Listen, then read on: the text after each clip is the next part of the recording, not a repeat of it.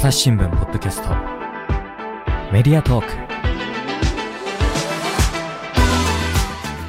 朝日新聞の飯沼正人です、えーと本日のゲストは次の時代編集部広部健太郎副編集長ですよろしくお願いいたしますよろしくお願いします。よろしくお願いいたしますそして本日はもう一人木田さんですよろしくお願いします、よろしくお願いします。木田光です。お願いいたします。本日のテーマはですね、えー、と前回広部さんが出ていただいたあーとグッドライフフェアに記者が展示会を出てみたらっていう風なところの準備編を前回やったんですけれどもそれの本番編ということではい、そうですね。本番あわあわ編ということで お届けしたいと思います。あわあわしたってことですねあわあわしまくりました。確かに我々もねイベントをやったんですけど同じ日にでしたよね。9月の23日に私たちは朝日新聞社でポッドキャストミーティング2022っていうのをやってちょうど同じ時期に、えー、とど場所はどこどこ場所は東京ビッグサイトですね。いや本当イベントやるって楽しいけど大変だなと思いながらだったのでちょっと今日いろいろお話聞けるの楽しみですよろしくおありがとうご願いざいます。しまよろしくお願いします。よろしくお願い。しますちなみにその出展なさったグッドライフフェアっていうのはどういうイベントだったんですか？あはい、グッドライフフェアは9月の23日から25日までの3日間、東京ビッグサイトで開催されました。えっと、今回が初開催で、朝日新聞社が主催している、まあ、大型イベントとなります。はい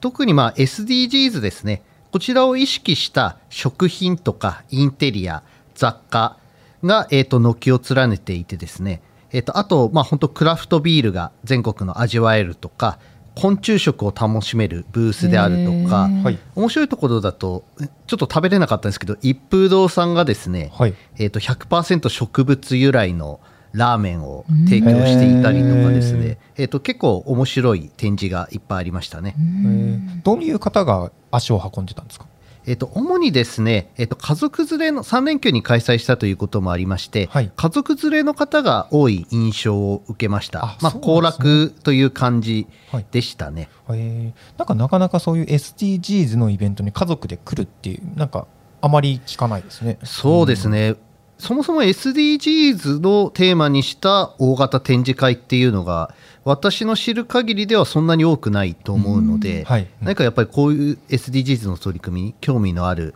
ご家族とかが結構いっぱいいるんだなっていうのは思いましたね。なるほど。ベビーカー引いてる人もたくさんいたので、はあ。シンプルに話そうシンプルに話そう。今プレイリスト変わりましたけど名前も変わりましたけれども、うんうん。まあねそこのパーソナリティをやってる木田さんからすると嬉しい話ですねそうですね。それだけいっぱいの方が SDGs に興味を持ってくださってるということで。はいんそうですね。可能性を感じまして、はい来場者も1万9000人の方が来られたということで、おおあのすごいですね。はい、3連休、正直、1日目と2日目は台風の影響を受けまくったんですけれども、あ そうでしたね。はい、それなのに結構盛況だったなというのは、えっと出店しての印象でした。ここちらって無料だったんですか？有料イベントなんですか？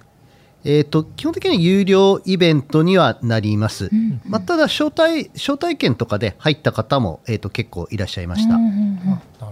まあじゃあそんな盛況で終わったって感じですかね。あはい。そうですね、はい、盛況で終わりました。その中で次の時代編集部としてはどういうふうにこのイベントに関わっていったんでしたっけ？はい、次の時代はですね運営側というよりはあの他の企業さんと同じように一出店者として会場内にブースを出しまして、うん。はい。あの次の時代カフェと題した企画を展開しました。と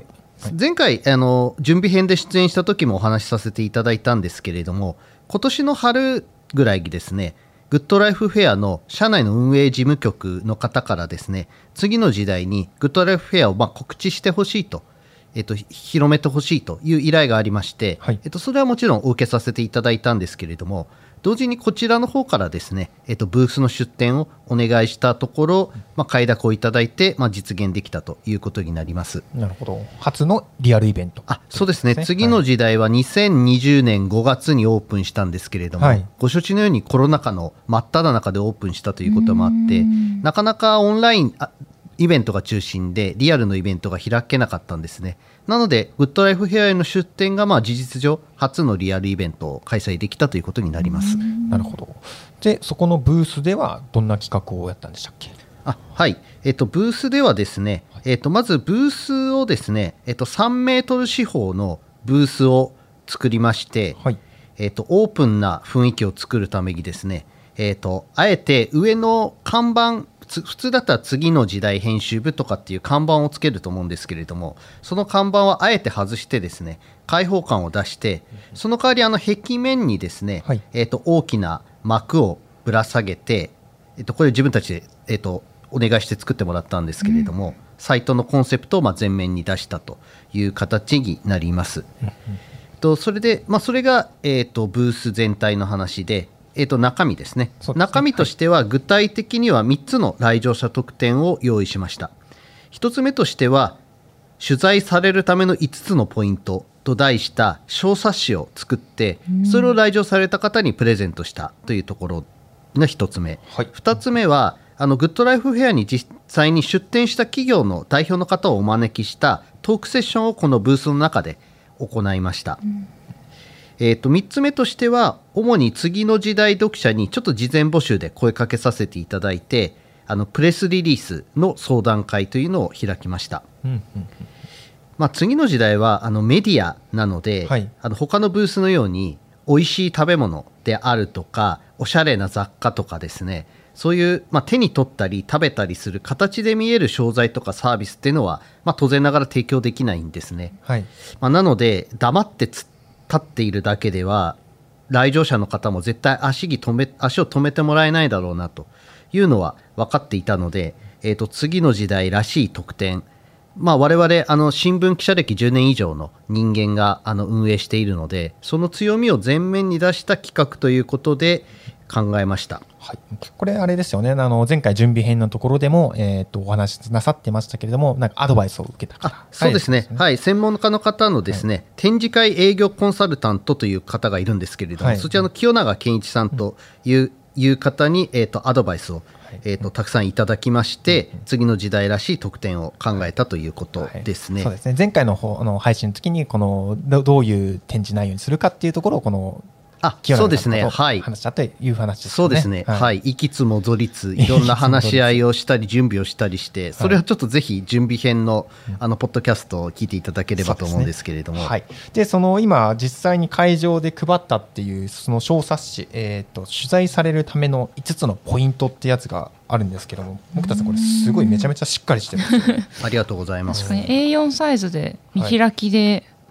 何ページですかね？結構なページ数が。カラーでしかも。で今回のイベントのためにこれ作られたんですか？そうです。今回のイベントのために作ったという形になります。我々も何か配って渡そうかっていうねイベントの時に考えたんですけれども確かちょっとそれは大変だっていうことでやめたあ、ありもののシールになりましたね 私たち結局ここのロゴを書いたシールは差し上げたんですけどでもこういう冊子、まあ、しかも取材されるための5つのポイントってなんかやっぱ記者ならではのあれですよね冊子ですよね。そうですね、まあ、何をお渡ししようかっていうのはいろいろ、えー、と先ほど名前挙げた清永さんとかともお話ししたんですけれども、はい、やはり普段我々あの次の時代というのは中小企業の特に若い後継ぎ経営者の皆様の悩みに応えるっていうのをコンセプトにしているんですね、はい、そのメディアの運営する中で良い商品とかサービスを作ったとしてもなかなか認知の拡大に苦戦するっていう中小企業の皆様の悩みに触れてきたというのがある、えー、ありましてそれで我々あのずっと取材活動を重ねてきた我々の強みを最大限に発揮するには取材する側の視点であの取材されるにはどうすればいいのか、みたいなポイントが一番いいのではないかということで、えーと、今回制作をさせていただきました。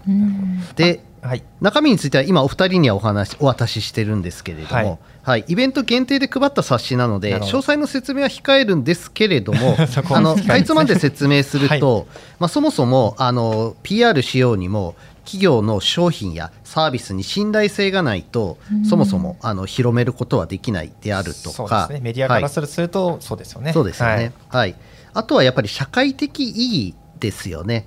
はい、どうしても美味しいとか使いやすいだけではなくてその商品はあのどんな社会課題の解決に役に立つのかと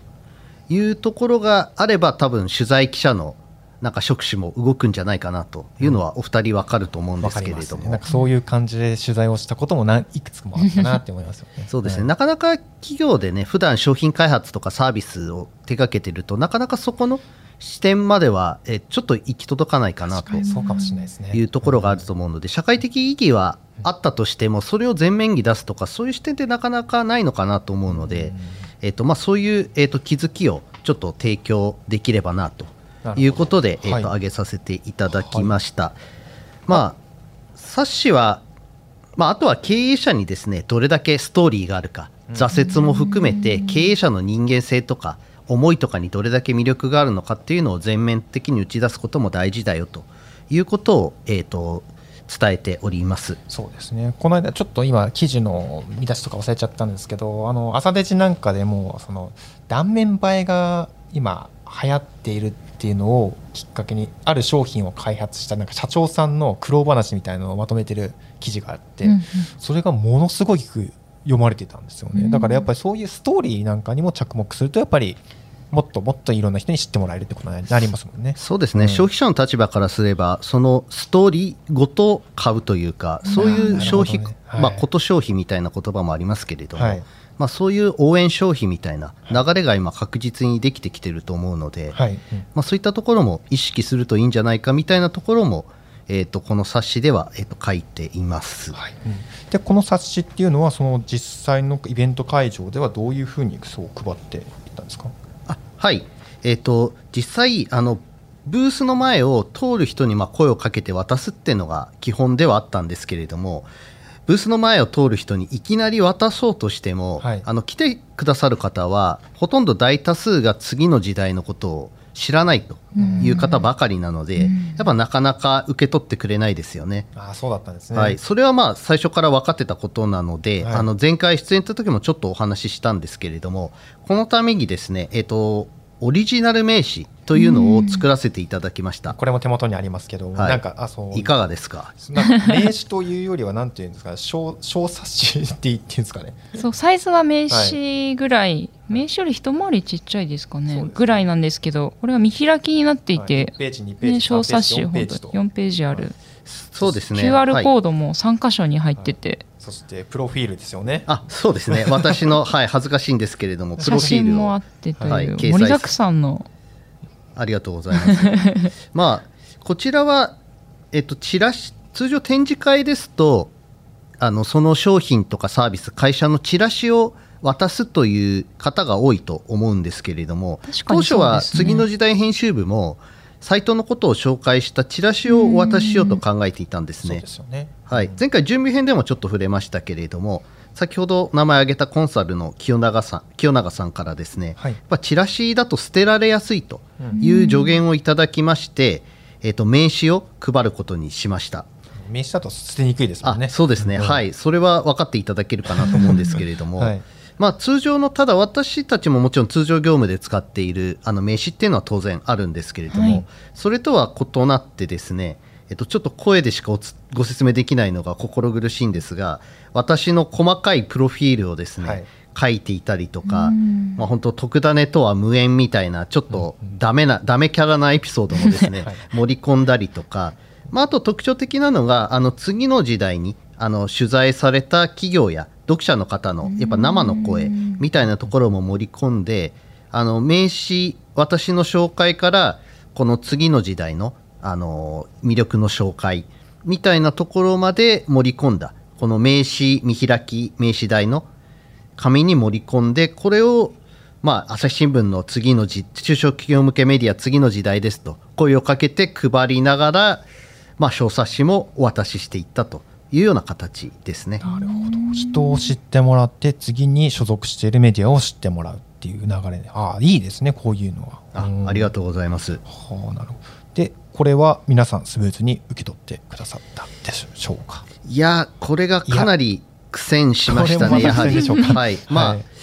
編集部ローテーションを組んで、はい、3連休ローテーションを組んで総出で渡したんですけれども最初は本当に通りかかった来場者にひたすらとにかく声をかけると、うん、大学の文化祭みたいなノリで ひたすら声をもちろんご迷惑にならない範囲でですけれどもかけ続けたんですけれどもやっぱり反応はちょっと芳しくなかったっていうのが初日の出足だったんですね。なんで芳しくなかったんですか、はい、その理由としてはあの通常の展示会っていうのはあの平日企業のバイヤーさんとかが訪れていわゆる 2B2C ってあると思うんですけれども、まあ、ビジネス向けの 2B 向けの対象に開かれるのが主流なんですね。次の時代は中小企業の後継ぎを対象にしたメディアなのでおそらくこのビジネス向けの展示会だったらもっと反応は良かったと思うんですよね。しかしグッドライフフェアの特徴としては3連休に中に開かれて、まあ、サステイナブルな商品を PR して販売するとつまりまあ一般消費者の方向けのイベントということなのでそこにまあ中小企業の課題解決に役立ちますよ。どうですか？と言っても、はい。まあ、なかなか、まあ、来場者の立場からすればそうです、ね、何言ってんの？みたいに思われるのは、まあ、これはもうやむを得ないというかむしろ僕は来場者でもそう思うので、当然かなと思っていてやっぱ最初から苦戦は覚悟はしていました、はい、あそうですね確かにお客さんからするとやっぱちょっと楽しみに来てるってところの気持ちの方が大きいですもんね。ですよね。はい、はい、まあ、なのでやっぱり当然分かってはいたんですけれども、はい、とはいえやっぱり小さなお子さんを連れた家族の方とかは、まあ、仕事モードじゃないなっていうのは なんか服装とかえとね、表情とか見ても分かるので、はい。はい、やっぱ予想以上に大変だったなっていうのはあの正直な実感でした。そうなんですか。そんな大変なのはもうじゃあ3日間続いたって感じですか？とはいえですね私たちも手をこまねいて見てるわけにはいかないので、やっぱちょっと2日目からちょっと流れが変わったなっていうのは、なまあ、流れを変えたというか変わったというかというのがありますね。はい、はい、まあ、台風の最接近で少し来場者が落ち着いたということもあって、まあ、来場者の服装をよく見るとですね実はまあ家族連れが多かったと申し上げましたけれどもただその中でもスーツを着たり、ジャケットを羽織ったりして割とセミフォーマルみたいな形で1人とか2人とかで歩いてる方っていうのも一定数いるなというのが思ったんですね。はいはいはい。まあ、この方々はひょっとしたら仕事あるいは仕事の延長情報収集遊びながら情報収集しながらっていう形でどっちかというとお仕事モードに近い方も一定数いるんじゃないかという、まあ、仮説を立てたんですね。はい。まあ、ブースの正直ブースの規模もあの一番小さいサイズで、編集部のスタッフも人数もやっぱり限られている。10人20人がね投入してみんなで配れるんだったらいいかもしれないですけれどもやっぱり、えーと、ちょっと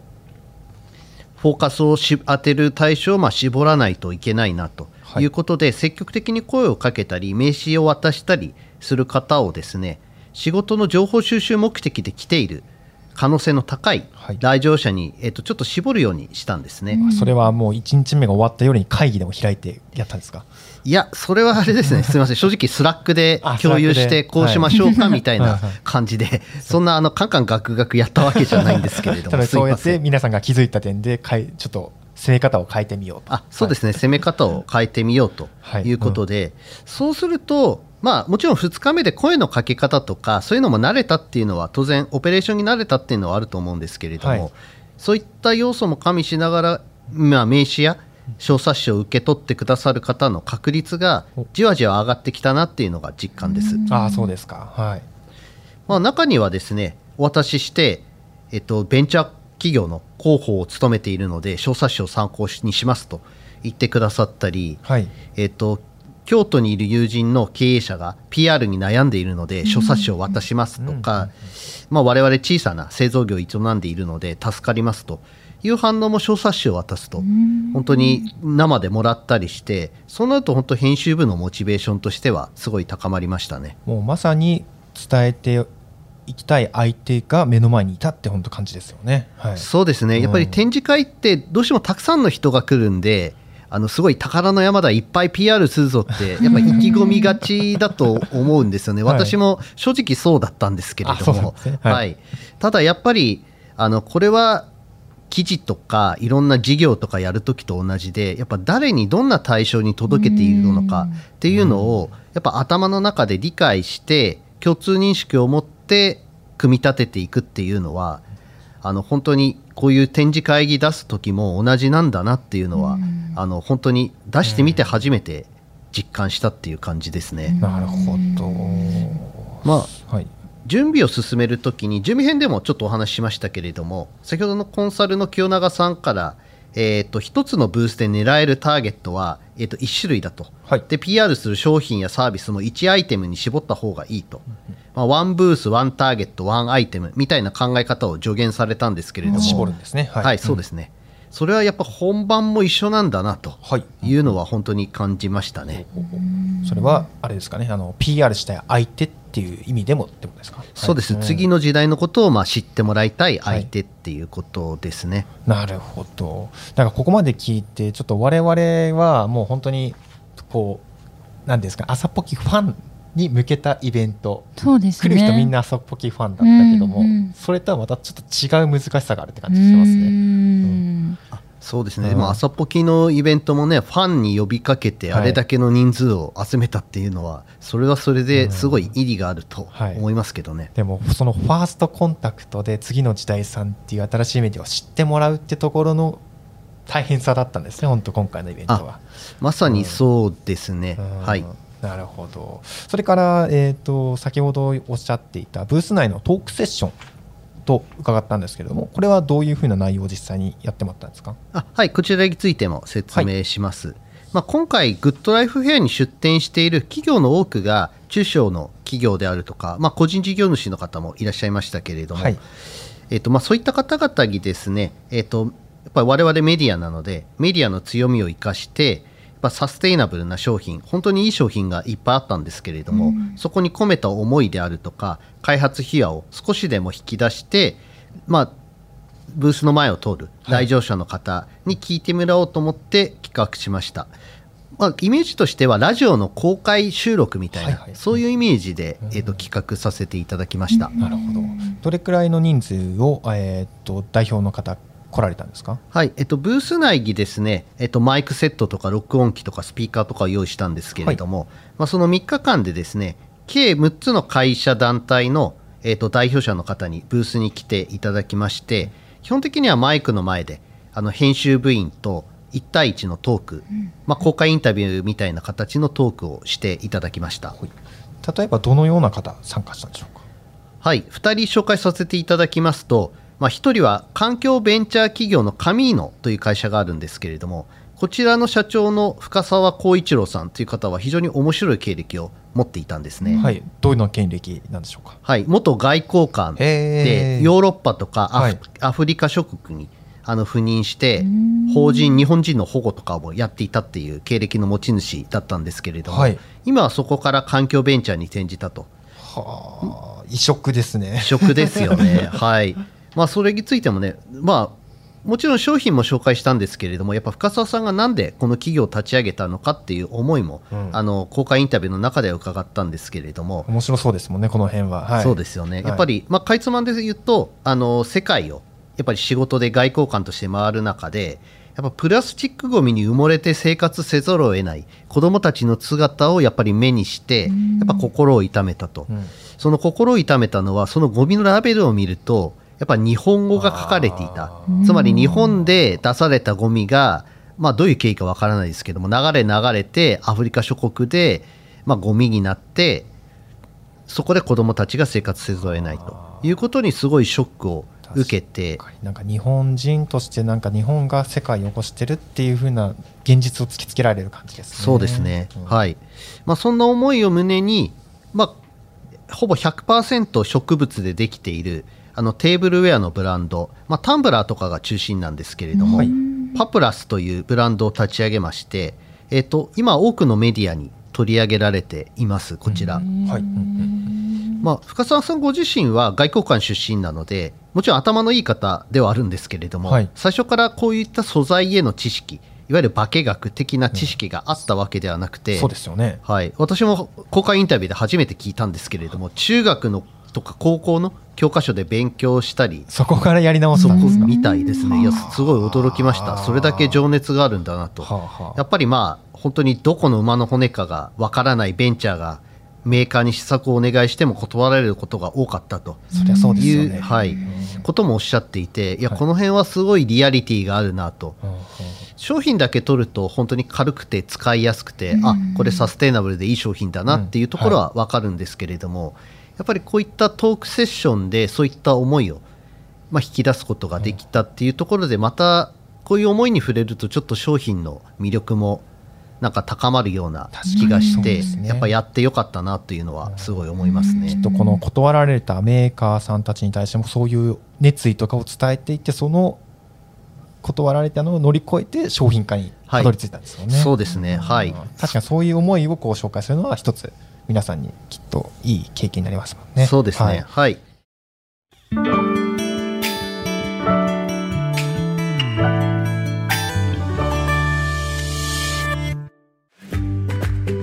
SDGs シンプルに話そう。パーソナリティの木田光です。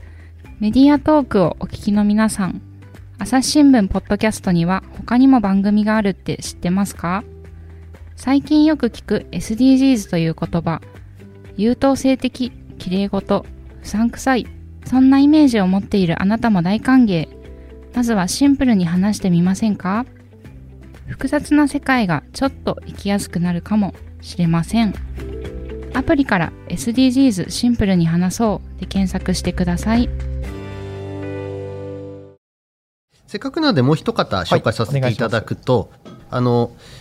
次の時代は後継ぎ向けメディアなのでちょっと後継ぎの方の事例も紹介すると岡崎あ愛知県岡崎市に滝高法政という縫製メーカーさんがあるんですけれども、はい、そこの2代目社長の滝川進さんという方がいましてこの方あのビーズクッションビーズが詰まってるクッションですね、はい、のブランドハナロロというブランドをまあ立ち上げました。ハナロロはい。もともとは寝たきりの高齢者の方が、えーと、いらっしゃると思うんですけれども、まあ、床ずれを起こしやすいと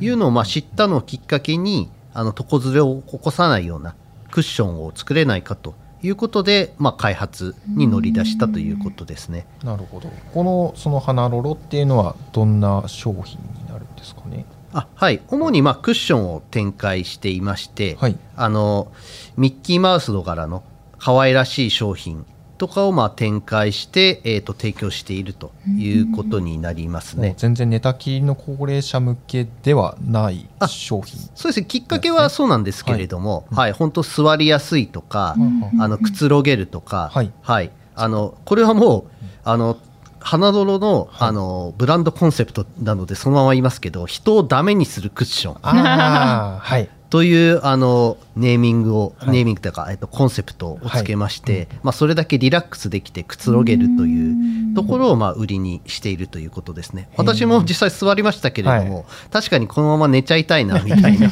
そんな形も思いました。あそうなんですか。その寝たきりのじゃあ高齢者向けだったのをまあより多くの人に使っていただけるような普遍的な商品そうですね。はい。あこれはどこら辺が SDGs というふうなことになるでしょうか？そうですね。はい。えっ、ー、と、今ですね、SDBs という、これはまあ、ハナロロさんの造語なんですけれども。ビーズから来てる、ビーズから、はい、そうですね、来ていて。めちゃくちゃいい、あの、そうですね、ネーミングですね、はい。今ですね、その使い終わったクッションを無料回収する仕組みみたいなのを、あの、始めたんですね。いわゆるアップサイクルの考え方なんですけれども、あのビーズっていうのはやっぱ座ってるとやっぱすり減ってしまうものらしいんですよね。そうやってちょっとすり減って、えっと、使い古したなっていう商品を回収してそれで使い古したビーズをあの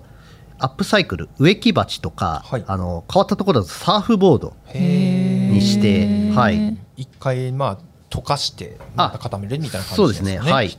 アップサイクルして、まあ、竹谷さんがサーフボードが趣味っていうのもサーフィンが趣味っていうのもあったらしいんですけれども実際これ植木鉢とかサーフボードとかも触らせてもらいましたけれども、はい、はい、なかなか手触りもよくあの、はい、見た目も本当におしゃれな感じで。あのすごいなと思いましたね。へえ、そうなんです。ここまで聞いただけでも面白いんですけれども、その先ほどもちょっとまあ伺いましたけど、そのまあ商品の裏のストーリーなんかにもに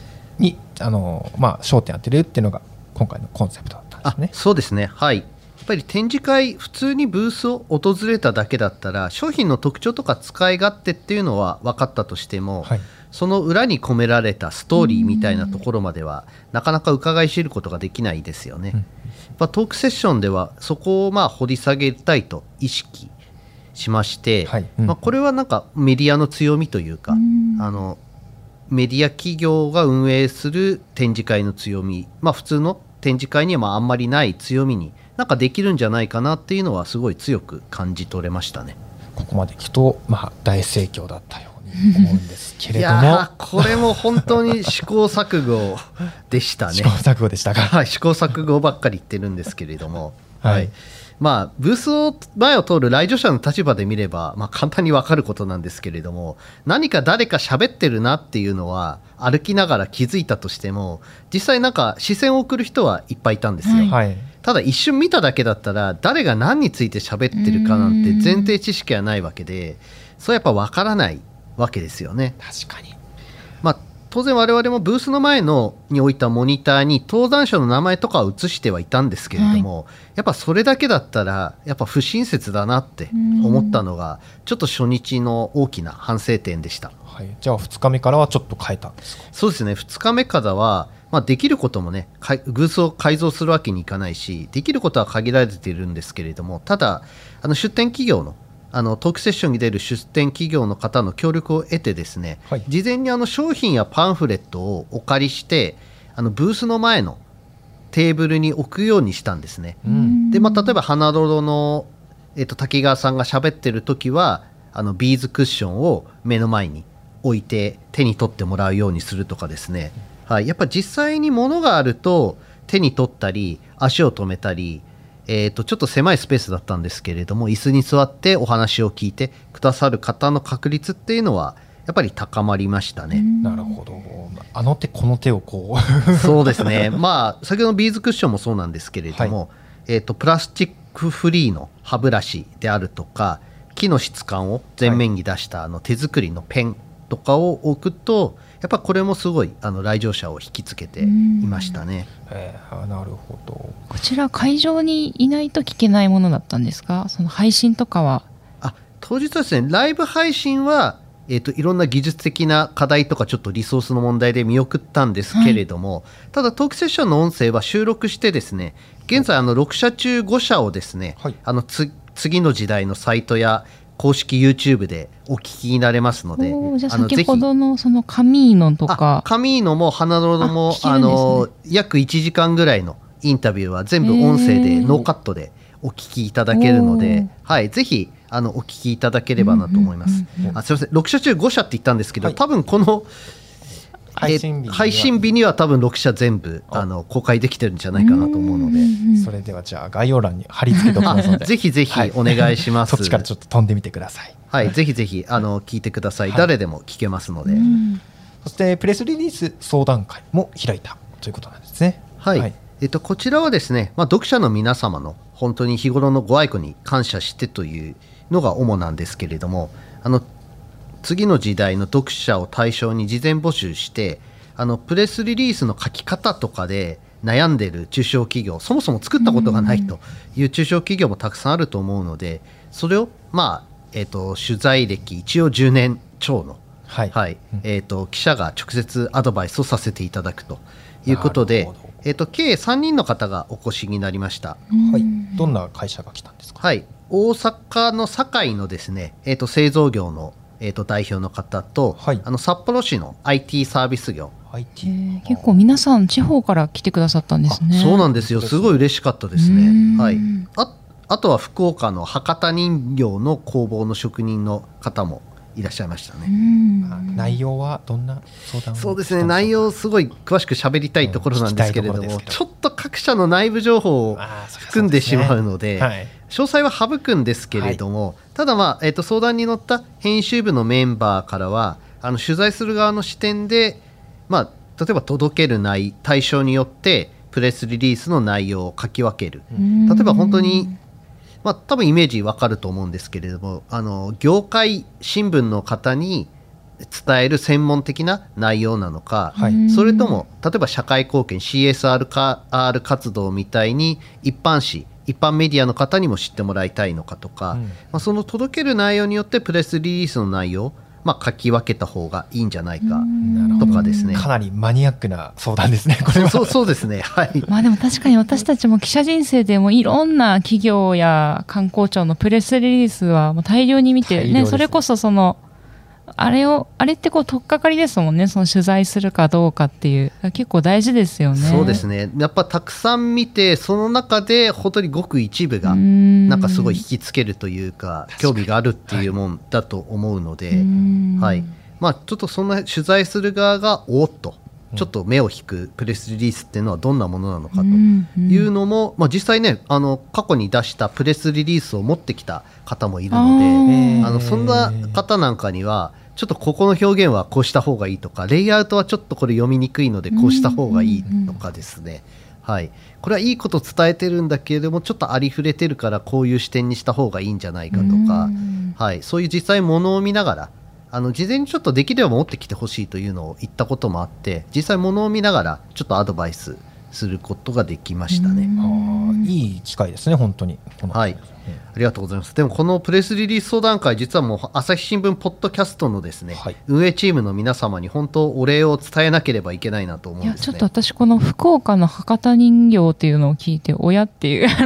予感がしてるんです。はい。いや前回そのポッドキャストでグッドライフフェアの準備状況をお話しさせていただいたんですけれども、はい、まさにこの梶原博多人形工房というところで職人として働い、修行を積んでいるあの田代さんという方がですね、プレスリリースお会いしました、実は23日。やっぱりそうですね。いや、本当にこのポッドキャストを聞いて、初めて次の時代が、あの、グッドライフフェアに出展して、しかもプレスリリース相談会をやるということを知って、うん。はい、本当23日に、あの朝日新聞ポッドキャストのイベントに出て、はい、その翌日の24日2日目にあの次の時代ブースに来てくれたというあこんな嬉しい出会いがあるんだっていうことで。いや本当ポッドキャストチームの方々には ありがとうございますという感じですね。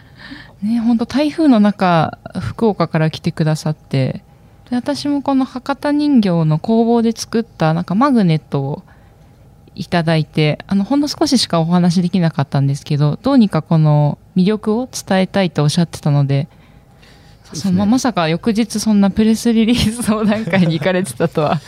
行動力がすごいですね、はい、非常になんか工房も女性3人の方がなんか働いて一生懸命修行を積んでいらっしゃるというようなお話をされていた記憶があるので、はい、なんかすごいあの伝統工芸を守るって意味でもすごい意味深いですしやっぱこれがもっと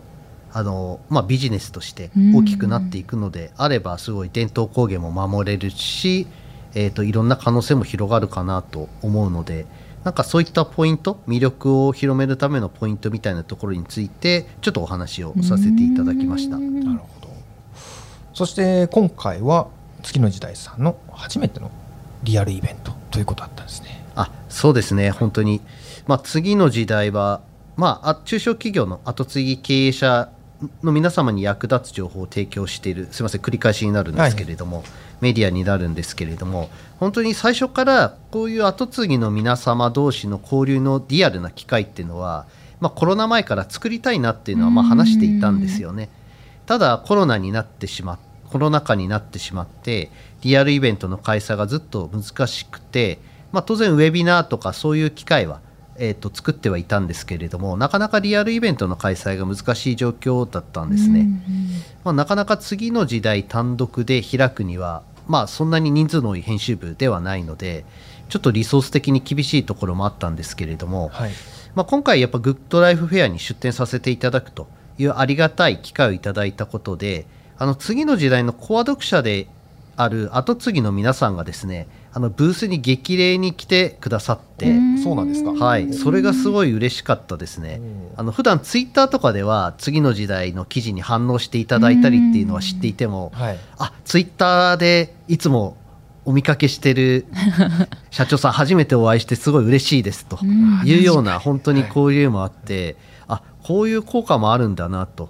やっぱこういうまあ今回はもちろん次の時代だけのイベントではないですけれどもただまあこういう大型展示会という場を借りて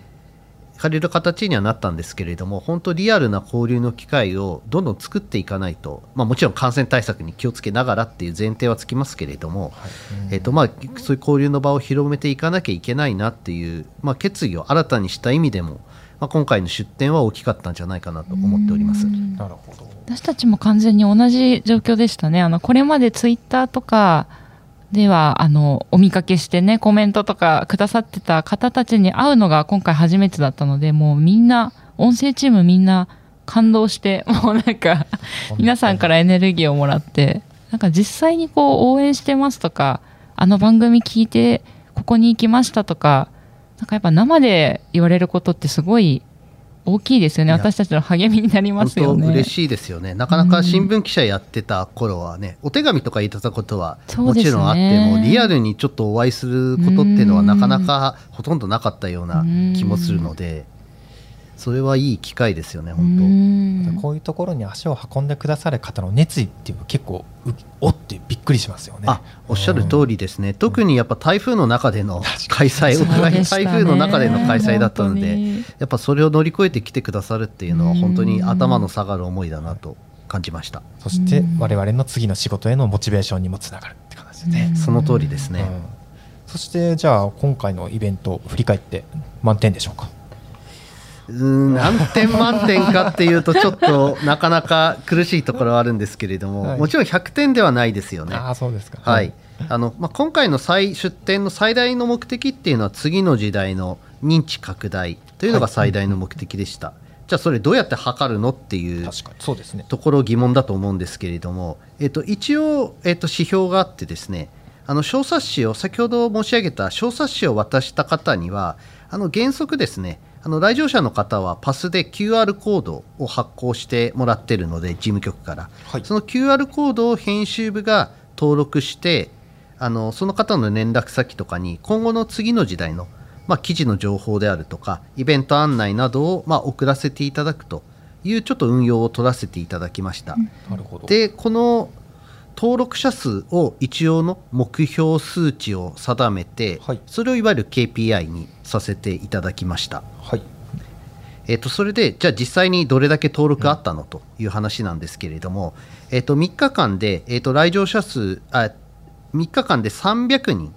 約約ですけどね。約300人の登録をいただきましてすごいですね。これはまあ全ての来場者数の1.6%に当たる数字ということで、まあ、当初見込んでた目標値とは、えー、と大きなずれはなかったとは思います。まあ、大体本当にあのグッドライフフェアに来る来場者の方で、まあ、中小企業向けメディアというものに興味を持ってもらえるのは大体2、3%ぐらいかなと思っていたので、はい、まあ、そういう意味では1.6%っていうのはまあそのぐらいだろうとは思っていました、うん、それでもやっぱ300人ってすごい数です、ね、いやいやありがとうございます。まあ、初出展本当にこれはもう我々の力っていうよりは本当ポッドキャストチームの皆さんもはじめさまざまな方のサポートがあってのことではあるんですけれども、はい、やっぱまあ初出展ということを考えれば、まあ、一定の成果は出せたのかなと思っています。はい。はい、まあ、ただ100点には大きく届い100点には大きく届いてはいないと思っていてやっぱ課題は盛りだくさんでしたね、本当に。盛りだくさんでしたか、はい。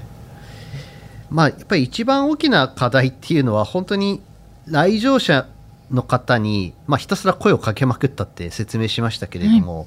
本来的には声をかけなくても自然に興味を持ってもらって足を止めてもらうっていうのがやっぱ展示会のブースの工夫だと思うんですよね。はい。まあ、その工夫がやっぱりかなり足りなかったなっていうのは、まあ、これは本当に大きな反省点であります。はい。まあ、要は本当に、えっと、ちょっと次の時代のブースの様子の写真もちょっと見ていただいたかなと思うんですけれども、はい、やっぱりあの次の時代の、まあ、PR する幕があってあの中にトークセッション用のあのマイクが置いてあると。でもそれだけっちゃそれだけなので。そう言われてしまうと確かにそうかもしれない、はい、実際、まあえーと、冒頭にも申し上げましたけれどもあの直接食べたり手に触れたりするものがなかったんですよね。はい、実際まあ2日目から先ほどお話したようにトークセッションの出演者の商品をテーブルに置くと、まあ、足を止めてくれる人が増えたんですよね。なるほど、まあ、いくらメディアであの自分たちで何か商品やサービスを製造生産しているわけじゃないと言ってもですねやっぱ次の時代も2年半運営してきていろんな中小企業の経営者の方にインタビューさせていただきました、うん、その中でもこのグッドライフフェアにの趣旨に合うサステイナブルな商品を、まあ、取り扱っている経営者の方の話題みたいなところは数多く載せてるんですよね。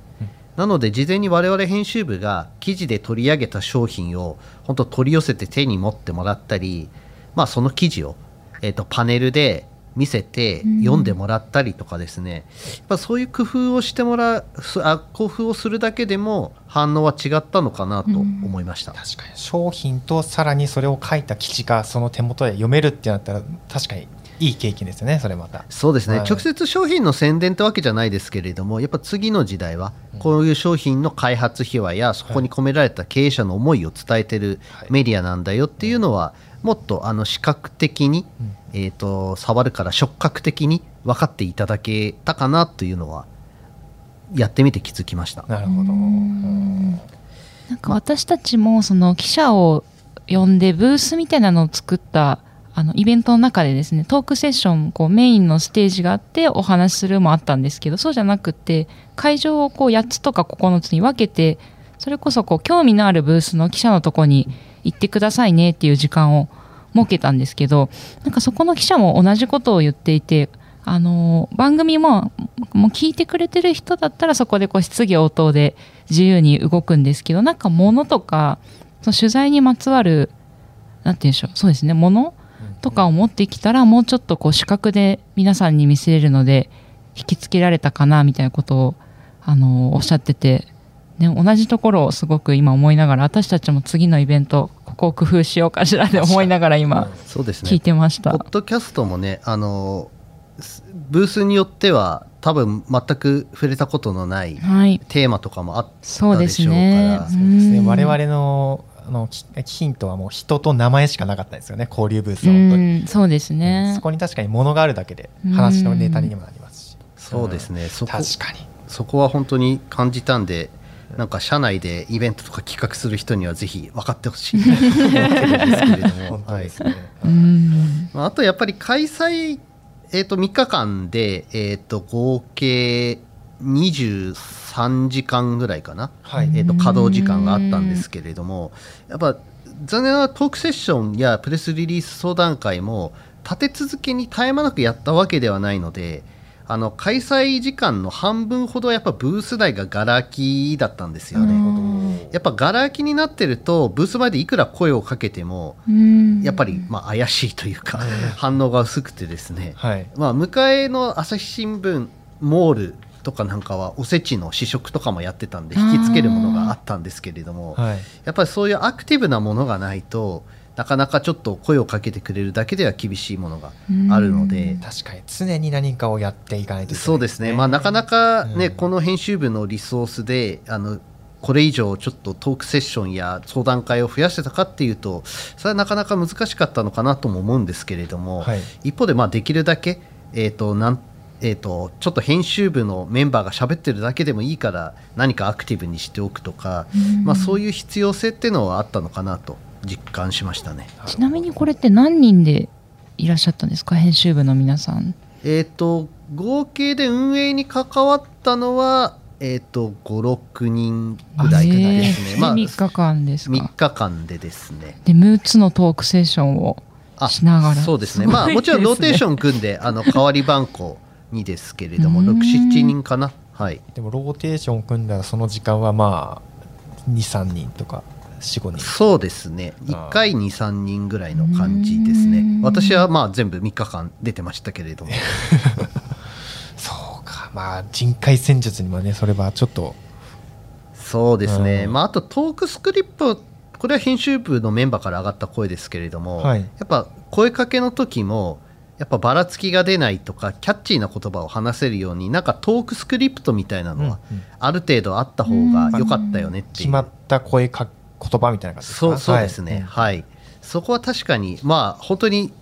ねあのとにかく声かけてぐらいの指示しかしてなかったので、はい、そこはちょっとちゃんとやっぱりやった方が良かったなっていうのは反省点ですね。確かに次の時代をこう表す掛け声みたいなのは確かにあった方が分かりやすかったかもしれないですかね。そうですね、まあ、朝日新聞のって出した方がいいのか、うん。中小企業のって出した方がいいのか、はい。その辺は今、僕の中でもあんまり結論が出てないんですけれども、どうなんですかね。どうなんですかね。どっちなんですかね。うん。これは多分、お客さんの種類によっても違うと思うんですよね。そうですね。ビジネス目的で来てる人と、まあ、サステイナブルな商品を楽しみに来てる人。うんとではモチベーションが全然違うので、うん。置いてる。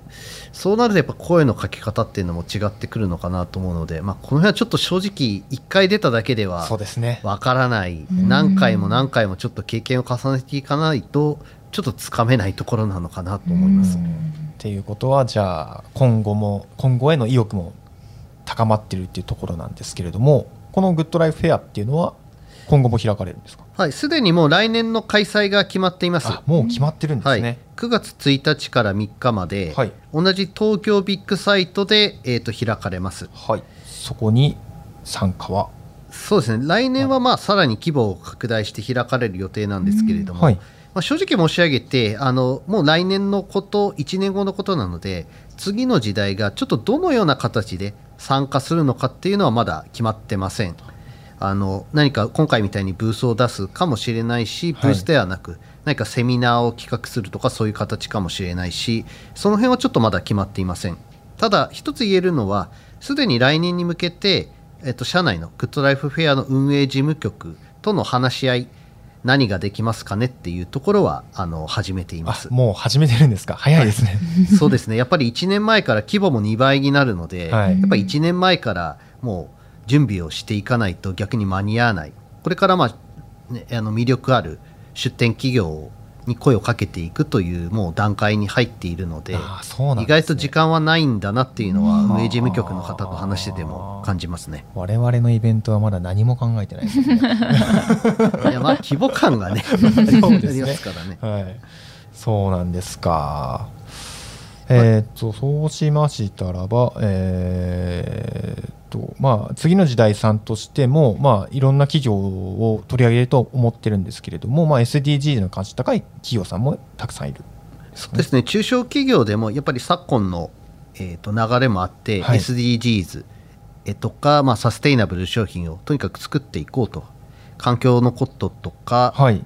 えーを考えていこうという企業のニーズっていうのはすごい高まっているので、まあ、次の時代でも、えー、と実際に SDGs を意識した商品やサービスを展開しているそういう商品開発の事例とかは取り上げているんですよね。はい。うんだから、まあ、これは個人的な意見でもあるんですけれどもやっぱり次の時代と関係の深い企業の中からあのグッドライフフェアにあの出店したいよとかああ、いいね。なんかそういう企業があの絶対実際出店して他のブースもちょっと覗いてみたりもしたんですけれどもあこれは次の時代で取り上げているこの企業も合いそうだなとうん。いうようなことはあの感じましたので、はい。はい、あのまあもちろん来場者の方に次の時代を知ってもらうというのは一番でもう大きいんですけれども、まあ、次の時代と縁の深い企業があのグッドライフフェアにい、えー、と出したりしてですね、協力していただけるそういうまあ流れをまあ作れると,、うん。えー、と嬉しいかなとは思っております。逆に今回、グッドライフフェアさんに出展した企業を取材するっていうのもまた面白いかもしれないあですね。もうそれは十分可能性あると思います、うん。はい。トークセッション出た企業でも、はい、本当にもっと早く取材しておけばよかったみたいな ああ、そうなんですか。例もあったんで、ははい。いあのすごいパンフレットを見ても本当に魅力的なあの中小企業たくさんありますので、はい、いい取材のきっかけには当然なったかなと思います。確かに、まあ、こういうねこういうリアルの交流イベントがあると我々の活動にもすごい幅がどんどん広がっていくって感じですね。あその通りですね、やっぱり知ってもらう機会をまだまだできたばかりのメディアなので知っていただく機会をもういろんなチャンネルで